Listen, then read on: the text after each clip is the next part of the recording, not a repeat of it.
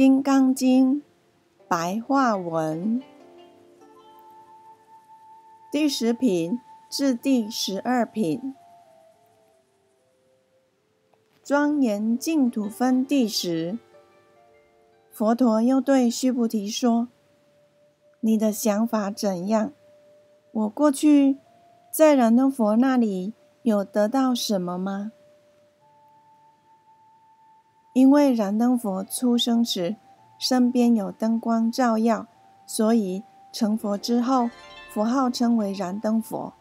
当时释迦牟尼佛的过去世是一位修菩萨道的出家人，曾经亲近燃灯佛，燃灯佛为他受记，说他将来会成佛，佛号叫做释迦牟尼佛，教化的国土叫娑婆世界。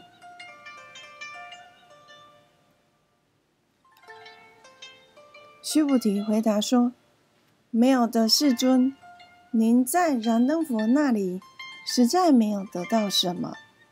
有得失之心，怎能成佛？所以，照道理来说，您实在没有得到什么。”佛陀又说：“须菩提，你的意思怎样？”菩萨有没有想着要庄严清净的佛土呢？须菩提回答说：“没有，世尊。为什么呢？因为菩萨是心不执着才产生庄严的，而众生是心生贪执才产生污秽的。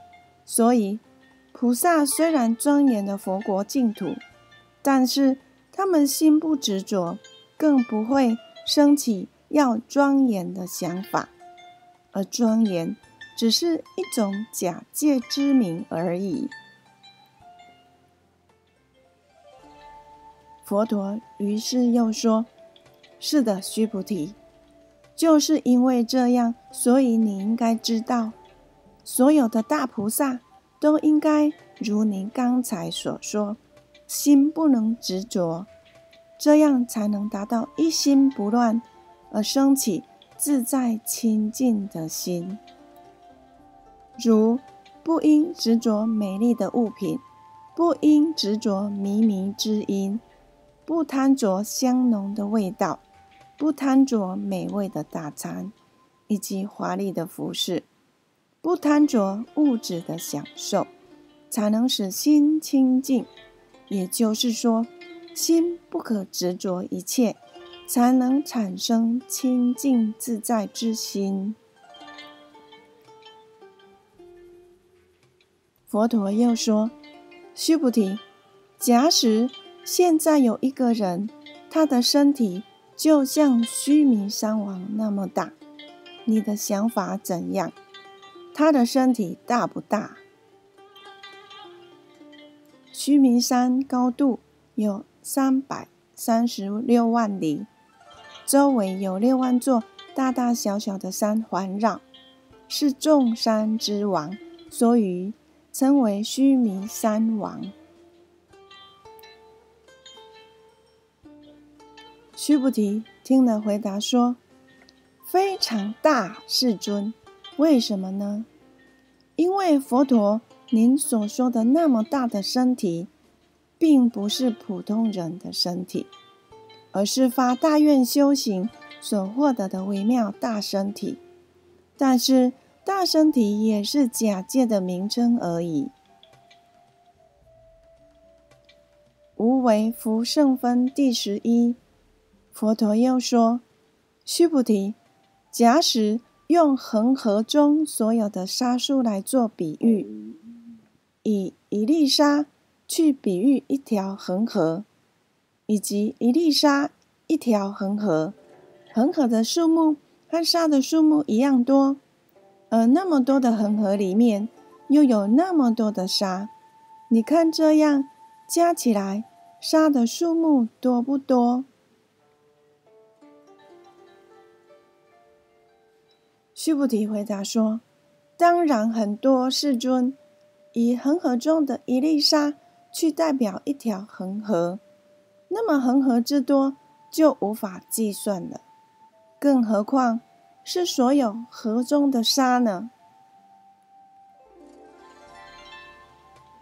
佛陀接着说：“须菩提，我现在老实告诉你，假使有善男善女，以最珍贵的七宝填满恒河沙一样多的三千大千世界去布施，那么这个人所得的福德多不多啊？”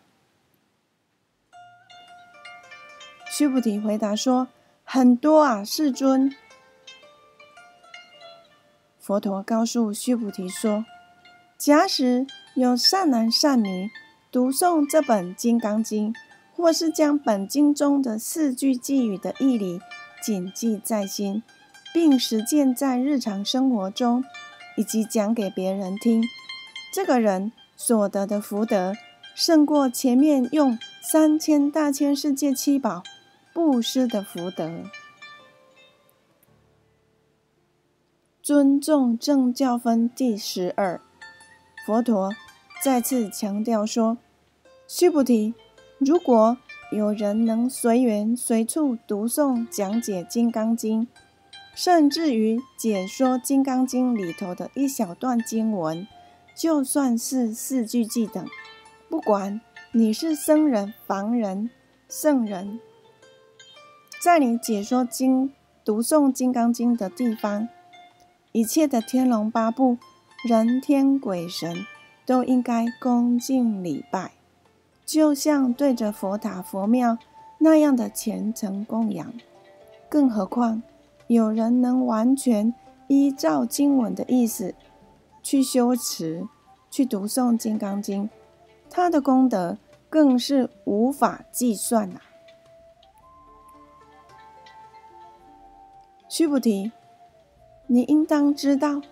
对于《金刚经》的义理能够了解而谨记在心，并且实践于日常生活中的人，将能成就至高无上、稀有的究竟法。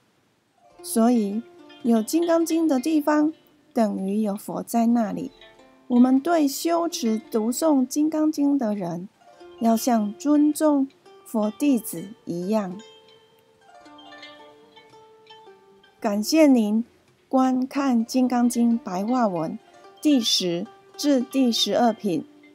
您是否对《金刚经》的内容有认识更多了呢？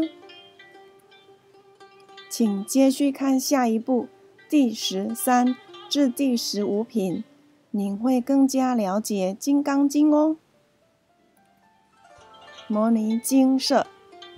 彰化县西周乡朝阳村陆军路一段两百七十一号，在画面中您可以看到电子邮件信箱以及部落格连接网址，欢迎常常到部落格观看现世因果案例，相信对您会有很大的帮助哦。感谢您的收看。